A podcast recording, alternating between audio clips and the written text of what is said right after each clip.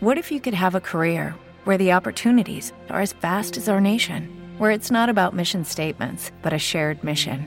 At U.S. Customs and Border Protection, we go beyond to protect more than borders from ship to shore, air to ground, cities to local communities. CBP agents and officers are keeping people safe. Join U.S. Customs and Border Protection and go beyond for something far greater than yourself. Learn more at cbp.gov/careers.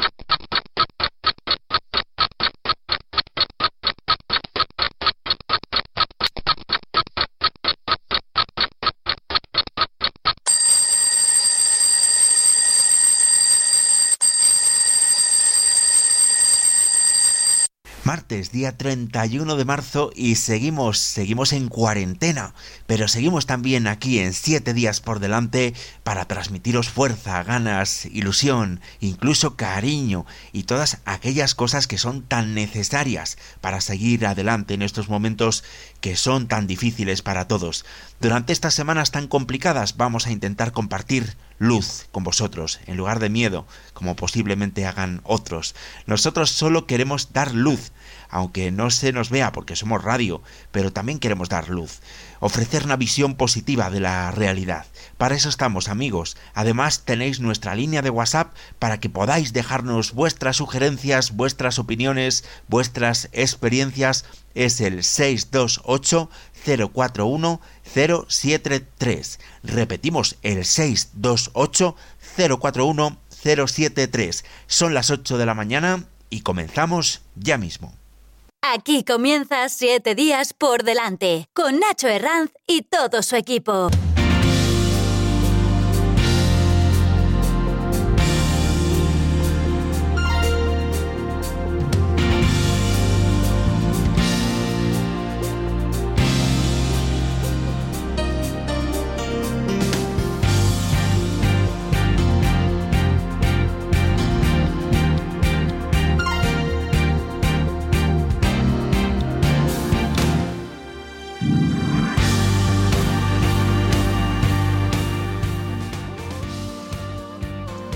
De hoy lo que es el tiempo va a estar lluvioso en casi toda España, salvo en Galicia, eso sí, Galicia va a ser la excepción. En Canarias, en Tenerife, los cielos estarán completamente despejados, pero en las Palmas de Gran Canaria también hay posibilidad de chubascos. En cuanto a las temperaturas, las más bajas en este momento en Villablino, con 3 grados bajo cero, en Saldaña, en Palencia, y en Burgos y en Medinaceli, donde los termómetros están alcanzando ahora mismo 2 grados bajo cero. En Soria y en Riaza, en la provincia de Segovia, también llegan a un grado bajo cero. En cambio, la temperatura más alta en el día de hoy la marcará Santa Cruz de Tenerife con alrededor de 22 grados sobre las 2 de la tarde.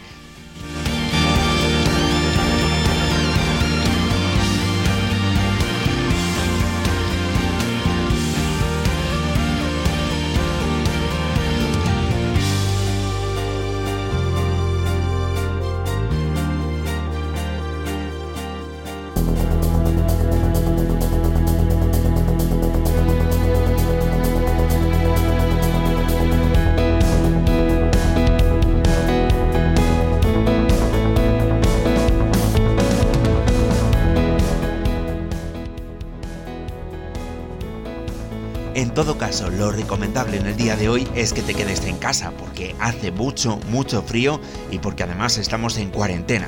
Pero si te ves obligado a salir por motivos de trabajo o porque tienes que ir al médico, esta información te va a interesar.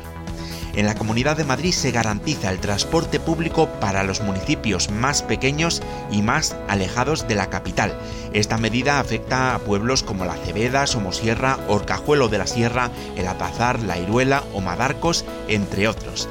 Se trata de un total de 28 pequeños municipios madrileños que suman un total de 5.100 habitantes entre todos ellos y en las que se mantienen las frecuencias de la red de autobuses interurbanos para garantizar la movilidad de sus vecinos. En este caso se mantienen los servicios habituales en la red de autobuses en los municipios más alejados y de menor tamaño de la región, manteniendo las frecuencias de paso habituales. Si nos vamos a Asturias, desde ya mismo las frecuencias de las líneas de autobuses de transporte público se han vuelto a reducir. Se mantienen, eso sí, los servicios a los centros sanitarios. El Ejecutivo asturiano continuará atendiendo las necesidades de movilidad obligada de colectivos con servicios esenciales, como los trabajadores sanitarios, a los que se garantizará su desplazamiento en horas punta y cambios de turno. Eso sí, la oferta se ha reducido notablemente en horas de menor demanda, las denominadas horas valle, y también en corredores no esenciales en este momento. Además, la Consejería de Infraestructuras ha comunicado a los ayuntamientos la necesidad de ajustar los servicios de transporte urbano, por lo que las frecuencias fuera de las horas punta y de las líneas prioritarias se van a reducir de forma considerable, en consonancia con la paralización de la actividad económica.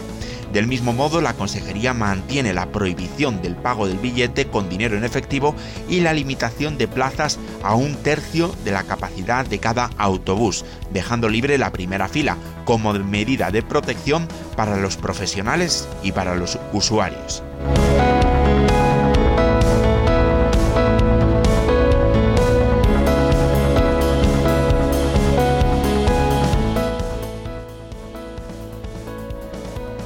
La redacción de nuestro programa tenemos a Isabel Galvez y a Leopoldo Fuentes Muñoz, en la dirección, en la producción y en el micrófono, quien te habla, Nacho Herranz. Y en el programa de hoy te vamos a hablar de liderazgo, vamos a viajar hasta Sierra Nevada y por supuesto te vamos a contar las noticias arrolladoramente positivas que comienzan ya mismo. Noticias en positivo.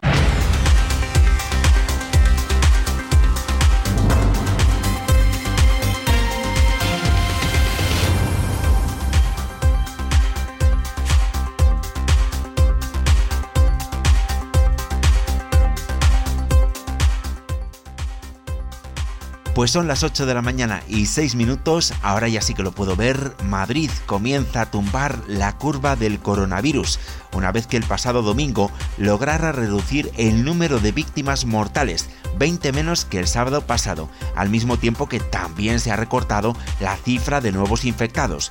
Los datos del Ministerio de Sanidad correspondientes a la comunidad española más intensamente golpeada por la pandemia arrojan una lectura positiva en cuanto a personas curadas con un incremento de más de 1.000 personas en apenas 24 horas, de 7.491 frente a los 6.326 registrados el sábado.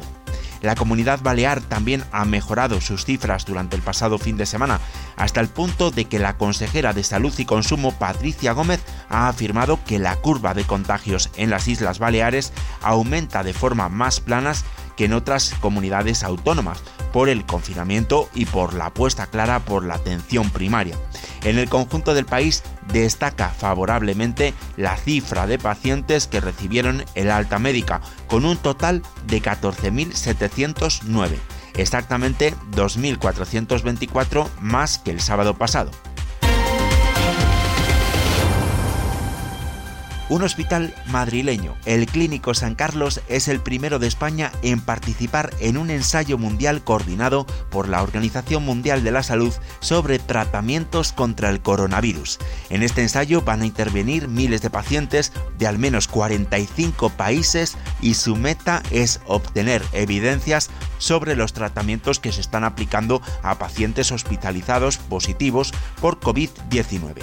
El Hospital Público San Carlos eh, eh, aportará al estudio los primeros diagnosticados a los que se le irán añadiendo otros procedentes de otros 10 centros sanitarios españoles que se han adherido a este ensayo clínico y que tiene por nombre Solidaridad.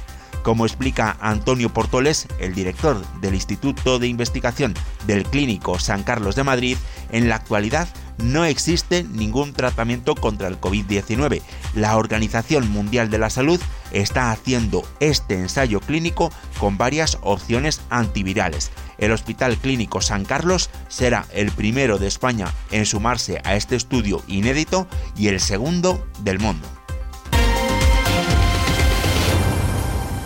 Francia crea centros de urgencia para las mujeres víctimas de violencia durante el confinamiento por coronavirus.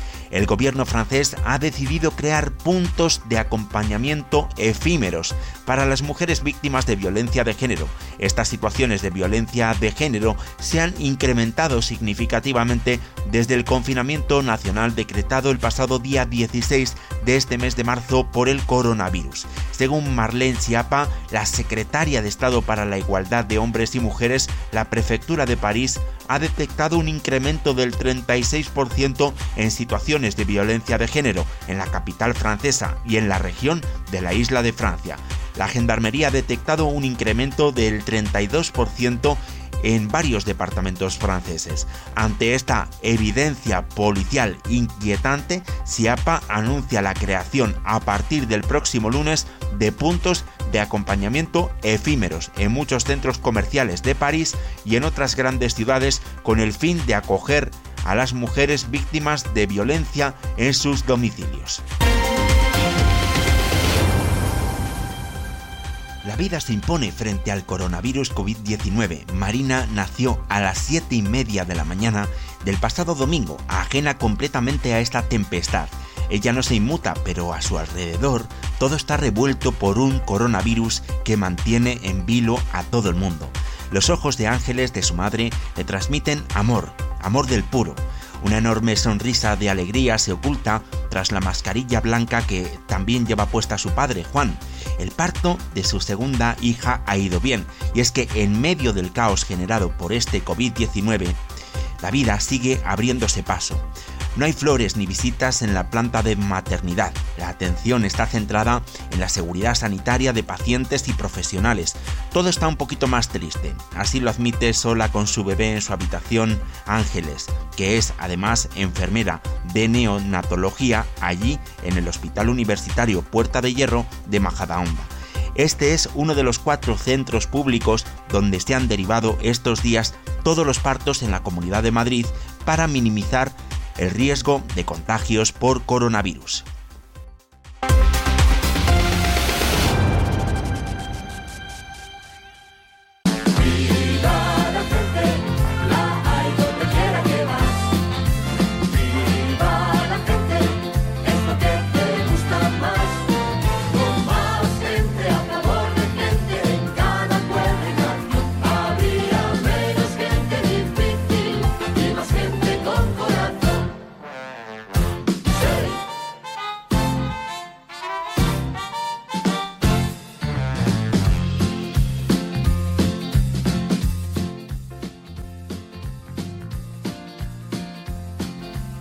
Y en este pequeño apartado en el que hablamos de historias de la gente anónima, en este caso nos vamos a acercar a esa España vaciada, a esa España que ahora parece que está incluso un poco más olvidada. Porque en esa España también hay grupos de personas que tienen iniciativas y que están poniendo su granito de arena para hacer frente a esta crisis del coronavirus. En Molina de Aragón, una pequeña ciudad de la provincia de Guadalajara, la capital de la zona cero de la España vaciada, existe una asociación llamada Ampares, que está cosiendo mascarillas. Es una asociación fundada por enfermos de fibromialgia y enfermedades reumáticas, y ahora mismo tienen un equipo de 40 personas voluntarias cosiendo mascarillas para donar a las residencias, ambulancias, UBIs, trabajadores municipales, de ayuda a domicilio y para quien lo necesite. Ahora mismo llevan más de 200 mascarillas ya hechas y otras 300 ya tienen casi listas. Cuentan con la ayuda de todas las asociaciones de la localidad y del Ayuntamiento de Molina de Aragón. En fin, una zona extremadamente castigada, la de la comarca de Molina de Aragón, que en cambio siempre muestra su cara más solidaria. En este caso, luchando contra el coronavirus.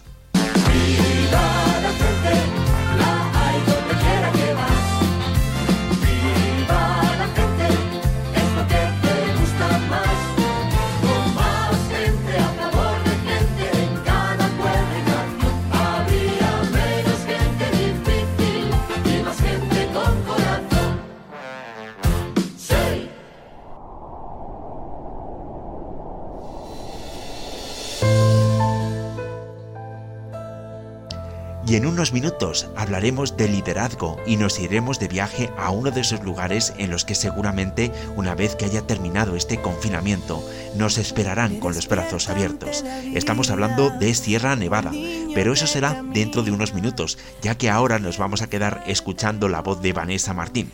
Esta cantante ha estrenado junto a David Santi Esteban una canción inédita para recaudar fondos y para unirse a la ola de solidaridad. Un canto a la vida es un homenaje para todos aquellos que trabajan en los servicios sanitarios. Además, todos los beneficios que se consigan con este tema estarán destinados a la Cruz Roja.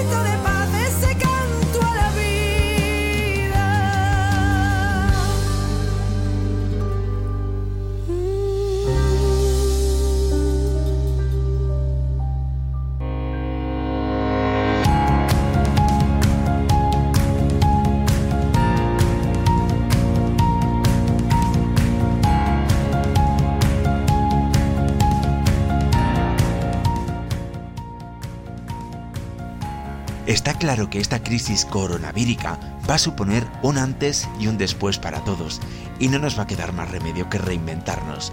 Muchos vamos a tener que cambiar de vida y nos vamos a tener que comprometer al 100% con ese nuevo proyecto que pueda surgir. Existen muchas maneras de definir lo que significa ser un líder, porque incluso puede ser que cada uno de nosotros tengamos una idea diferente de lo que significa ser un buen, un buen líder. Para muchos el liderazgo se basa fundamentalmente en conseguir resultados, pero para otros el liderazgo significa también inspiración o motivación. El líder es una persona que se distingue del resto dentro de un grupo y tiene que tomar decisiones para el equipo, para la organización donde trabaja. Quizás el concepto de líder más clásico es aquel que es el autoritario. En este caso el líder simplemente determina la manera de trabajar y toma las decisiones del grupo sin tener en cuenta para nada la opinión de los participantes. Este tipo de liderazgo es muy frecuente en algunas instituciones muy antiguas como el ejército, la iglesia o incluso en algunos hospitales. Es el típico ordeno y mando. Pero este tipo de liderazgo no es efectivo durante mucho tiempo y no tiene en cuenta otros puntos de vista y tampoco la motivación de sus empleados. Quizás esta forma de liderar eh, de forma autoritaria esté mucho más cerca del concepto de jefe que del concepto de líder propiamente dicho.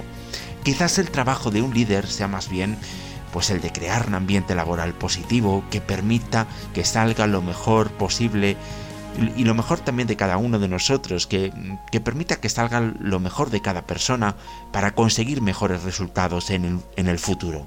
Pero esto para algunos es algo muy complicado, tanto que la inmensa mayoría de los jefes no son líderes y caen en la mm, categoría de merluzos. Pero realmente como, como líderes, como jefes, ¿queremos caer en esta categoría? Según Víctor Coopers, para evitar caer en esa categoría hay que tener una manera de ser y una manera de hacer. Sacar lo mejor de cada persona incluye sobre todo sus actitudes, también sus conocimientos y habilidades, pero sobre todo sus actitudes, ya que éstas potencian los conocimientos y las habilidades. Un buen líder, sin duda, tiene que ser una buena persona y tiene que sentir pasión por ayudar, porque el trabajo del líder consiste precisamente en esto, en ayudar a las personas para ser mejores personas y para ser mejores profesionales. Pero retomemos lo que estábamos hablando al principio. Es muy probable que después de esta crisis muchos nos tengamos que reinventar y para ello nos vamos a tener que, sacar, vamos a tener que sacar ese líder interior que todos llevamos dentro. Ramón Sansó, en su libro Super Coaching, afirma que el hecho de que tantas personas no se consideren exitosas en la vida no se debe tanto a la mala suerte o a la injusticia, sino más bien al desconocimiento del yo esencial. Ese que sabe guiarnos, ese que sabe guiarte hasta el éxito verdadero. Quizás debemos de considerar que cada uno de nosotros somos en realidad la fuente de toda abundancia. Y tenemos que tener algo muy claro. En realidad no necesitamos cargo para ser líderes. En, realidad podemos ser líderes sin cargo. No hace falta que seamos el presidente, el director general o el jefe de ventas. Podemos ser líderes de nuestra propia vida, de nuestros hijos, de nuestro negocio, de nuestra comunidad, líderes de opinión. Más que los estudios, el cargo o la autoridad es el poder personal que emana de un ser consciente. En realidad, el valor más importante en el liderazgo, como decíamos antes, es el servir, es ayudar a los demás. Y en pocas palabras, el liderazgo, el verdadero líder es el que no ejerce la fuerza, más bien lo que ejerce, lo que hace es conocer su interior y lo demuestra a los demás. Conoce su liderazgo interior. El verdadero líder es el que ejerce el liderazgo, en este caso, desde el corazón.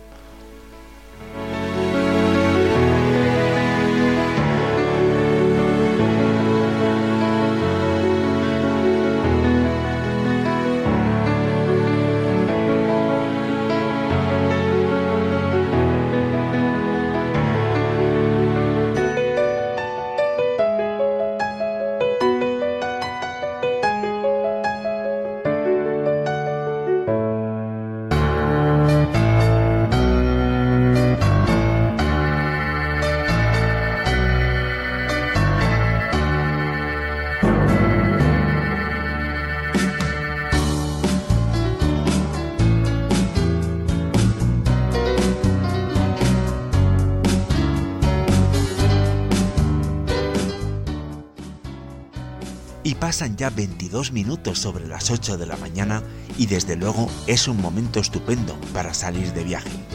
Para salir de viaje radiofónico porque recuerda que estamos en cuarentena y que no podemos salir de casa. Y nosotros lo que os proponemos todas las mañanas en 7 días por delante es recorrer España, pero con la magia de la radio. Y en este caso nos vamos a ir hasta Sierra Nevada.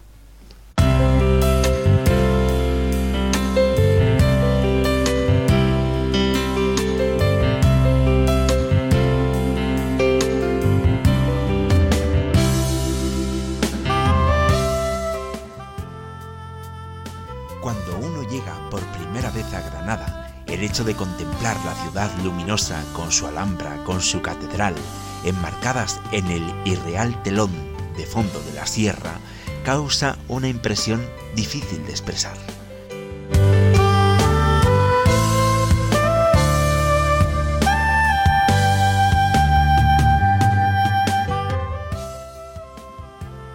Sierra Nevada constituye la alineación montañosa más elevada de la península ibérica, más que los Pirineos, pues 14 de sus cumbres superan los 3.000 metros de altura. Pero también es cierto que su silueta, en comparación con otras cordilleras, no refleja con claridad su altura, al mostrar una línea casi horizontal sin puertos ni valles que la corten por ningún lado.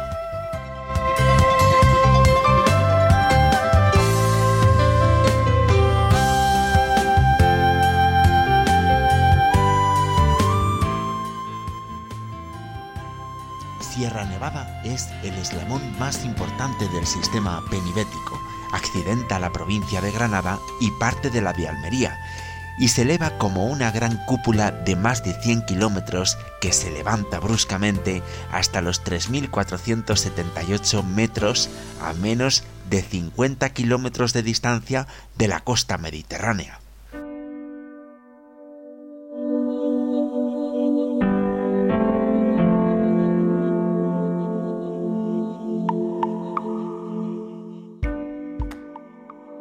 La sierra termina fundiéndose con las comarcas que la rodean, la Alpujarra, el Marquesado de Cenete y el área serrana de Granada.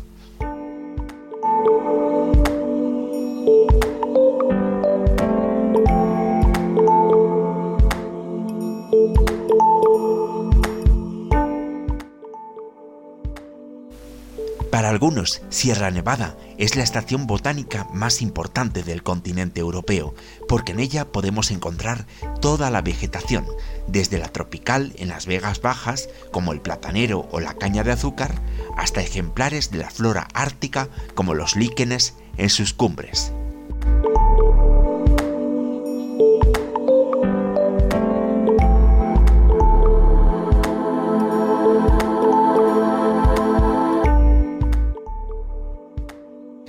own primer piso botánico esencialmente mediterráneo estaría ocupado por la encina, los alcornoques y los pinos carrascos. A partir de los 1200 metros aparecen quejigos y marojos, castañares y algunas coníferas de montaña. El segundo piso va desde los 1500 a los 2100 metros y está constituido por una franja discontinua de pinares de diferentes especies. El último piso lo forman una densa y compacta asociación de matorrales espinosos, aparentemente monótonos, pero donde en realidad se encuentran las especies más originales como la estrella de la nieve, la violeta de Sierra Nevada o la manzanilla.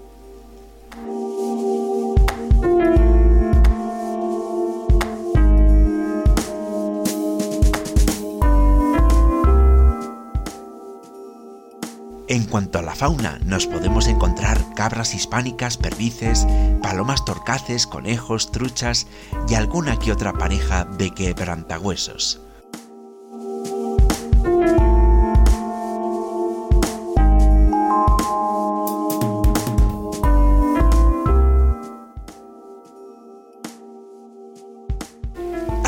Que en otras cordilleras, en el interior de Sierra Nevada no hay pueblos. Las poblaciones se encuentran al pie de la sierra en sus vertientes norte y oeste.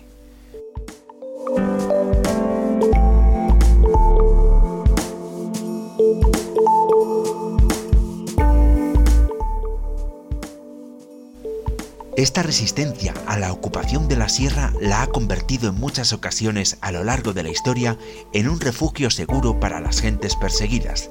Así fue en los primeros tiempos de la conquista musulmana para los árabes y los muladíes coaligados contra el Emirato de Córdoba. De igual manera ocurrió al convertirse el reino de Granada en el último reducto musulmán contra los reinos cristianos. Otros momentos importantes fueron la rebelión de los moriscos y por último la Guerra de la Independencia.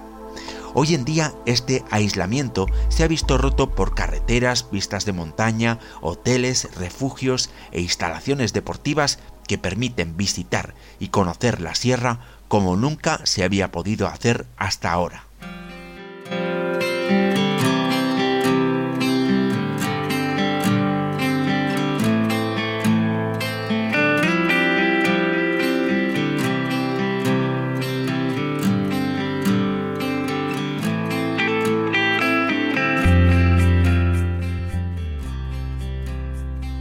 En esta Sierra Nevada nos encontramos con la carretera más elevada de Europa. Se trata del camino que partiendo desde Granada llega a Pinos Genil y desde allí comienza a ascender hasta el puerto del Veleta. Son unos 50 kilómetros que permiten hacer un recorrido turístico excepcional, en el que nos vamos a encontrar con miradores como el del Balcón de Canales, parajes como el del Barranco de las Víboras o el maravilloso enclave forestal donde se encuentra el antiguo Hotel del Duque. Por esta zona nos encontramos las estaciones de esquí de Sierra Nevada y también el Parador Nacional de Turismo, hasta que finalmente llegamos al Pico Veleta. Aunque eso sí, estos últimos kilómetros de subida al pico solo los podremos transitar si disponemos de un permiso especial expedido por las autoridades del Parque Natural de Sierra Nevada. Si decidimos no ascender a la cumbre, la carretera nos lleva por el collado a la otra vertiente de la sierra, bordeando por el sur el pico Mulacén y bajando hacia la comarca de la Alpujarra.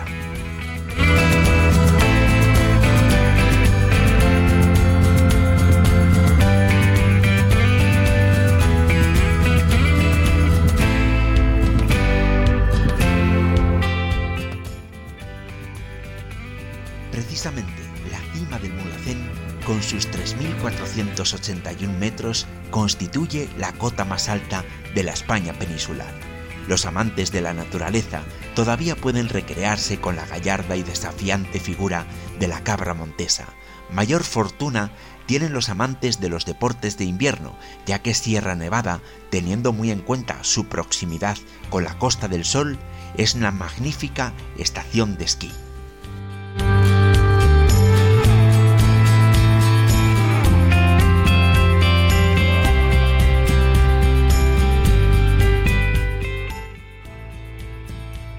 La Alpujarra, que se extiende por la vertiente meridional de Sierra Nevada, es una comarca que merece la pena visitar. Unida su historia a las luchas de los moriscos por preservar sus costumbres de independencia, ancestralmente aislada, es una zona misteriosa y sugestiva, con sus pueblos encaramados junto a los barrancos.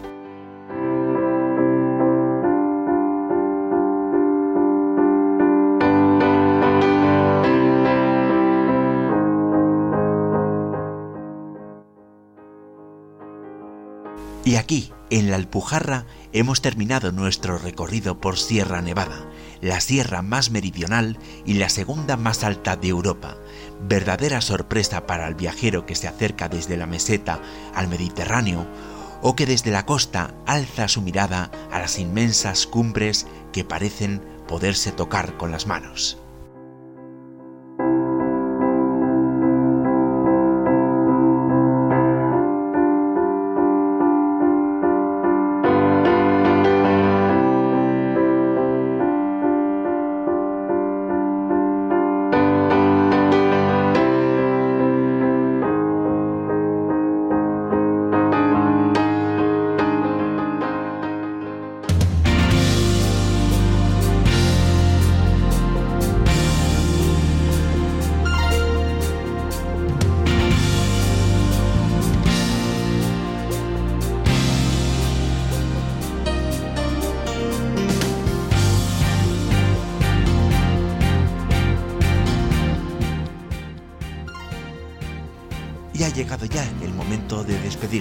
Día más te hemos informado porque te hemos contado noticias positivas, te hemos enseñado porque te hemos hablado de liderazgo y te hemos entretenido porque te hemos llevado hasta Sierra Nevada.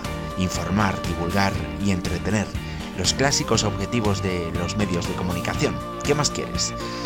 En muy poquito, muy poquito tiempo, mucho más y mucho mejor aquí en tu emisora favorita. Como siempre, te recordamos nuestra página web que es www.7diaspordelante.es, nuestro correo electrónico que es oyentes arroba 7